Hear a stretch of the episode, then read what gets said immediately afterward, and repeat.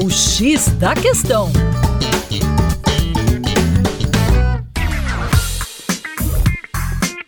Olá, ouvinte, como vai? Tudo bem por aí? Com você, o Juninho Lopes, aqui do Terra Negra, hoje para bater um papo sobre o crescimento do PIB e os seus efeitos negativos. Mas antes de mais nada, queria deixar bem claro que o foco não é diminuir o crescimento do PIB, do produto interno bruto, mas sim fazer com que este crescimento ocorra com o máximo de sustentabilidade possível. O crescimento do PIB está normalmente associado ao aumento do consumo, por exemplo, de bens materiais, como veículos. No entanto, não temos a contabilização dos danos causados pela queima de combustíveis fósseis, que são utilizados para o funcionamento desses veículos, o que certamente impacta no sistema de saúde de vários países com uma frota muito grande. Além disso, poderíamos pensar no impacto negativo do crescimento do PIB na geração de lixo, o que contribui para problemas de ordem ambiental e, claro, para problemas de ordem social.